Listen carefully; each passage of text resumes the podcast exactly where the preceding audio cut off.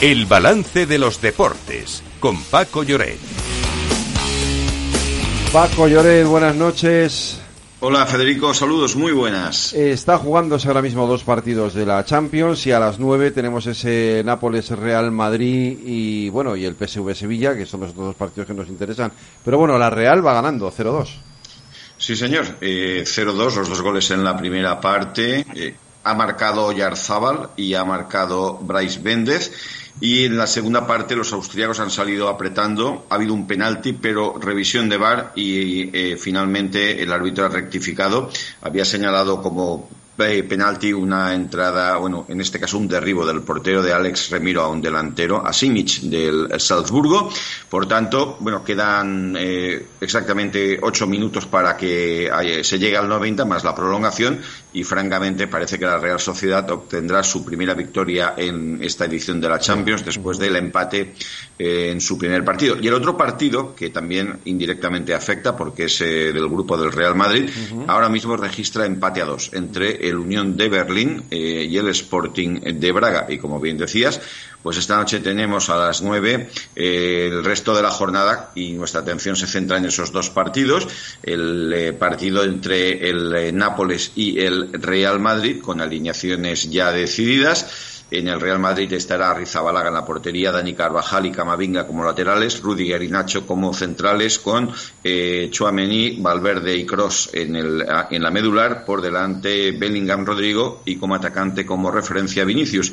En el equipo italiano, pues eh, una alineación muy ofensiva, atención a la presencia de Kravskaleya, el jugador eh, ucraniano, Oshimen, Politano, Zielinski, bueno, un equipo que fue campeón el año pasado en el Scudetto y que ahora mismo no ha comenzado como, como se esperaba. Eh, esto por lo que respecta al partido del Real Madrid. El otro partido es en Eindhoven, un estadio mítico para el sevillismo, porque allí consiguió su primer título europeo allá por el año 2006. También alineación de, decidida con Haskell en la portería, con Navas y Pedrosa laterales, Sergio Ramos y Gudel centrales, Rakitic Fernando.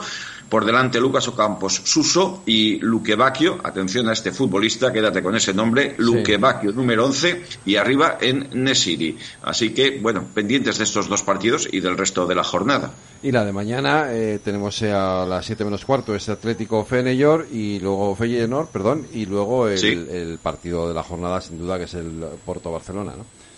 Sí, es un. Bueno, eh, ahora mismo el Oporto, mm, aunque está siempre ahí, eh, no es el equipo que. No, es lo que, era. Que fue. No, no es lo que no fue, no es lo que fue. Bueno, eh, recordemos que ha sido campeón de Europa dos veces y, bueno, en la época de los 80 con Artur Jorge en el banquillo, con Futre, con Mayer y un gran equipo, Joao Pinto, y luego ya la etapa más reciente de, de José Mourinho ya en el siglo XXI. Pero bueno, es un clásico del fútbol europeo que además tiene un estilo futbolístico muy acusado. Y en cuanto al Feyenoord, eh, yo destaco sobre todo el ambiente de su afición. Es una afición muy, eh, bueno, muy intensa, vamos a decirlo, vamos a decirlo así, ¿sabes? O sea que. Oye, antes de que cambiemos de, de, asunto, sin dejar el fútbol y sin dejar el Real Madrid, que hoy ha recibido el jarro de agua fría de ciertas las acusaciones de Villarejo, ¿verdad, Lorena? El excomisario José Manuel Villarejo ha acusado a Florentino Pérez de haber comprado árbitros para favorecer al Real Madrid, incluso antes de que el Barcelona comenzara con el polémico caso Negreira. Lo ha hecho en una entrevista para RAC 1, donde ha asegurado que en este país es imposible judicializar un caso que afecte a, Florentino y que Rubalcaba se lo confirmó cuando le dijo que el palco del Madrid es un estudio de televisión. Tras estas acusaciones, el Real Madrid ha emitido un comunicado anunciando que llevará a Villarejo ante los tribunales por falsas declaraciones.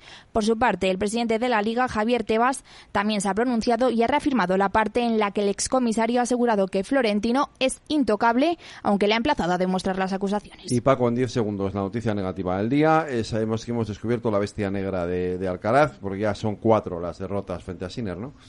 Sí, frente a Sinner, el, tenista italiano, que le tiene comida, comida a la moral. Y bueno, y, y, apunta rápido también, eh, le han caído tres partidos a Nacho, sanción del comité de competición, eh, después de lo que pasó en, Girona. Creo que ha salido bien librado el jugador. Pues Paco, mañana más deportes aquí en el balance. Un abrazo, cuídate. Hasta mañana, un abrazo.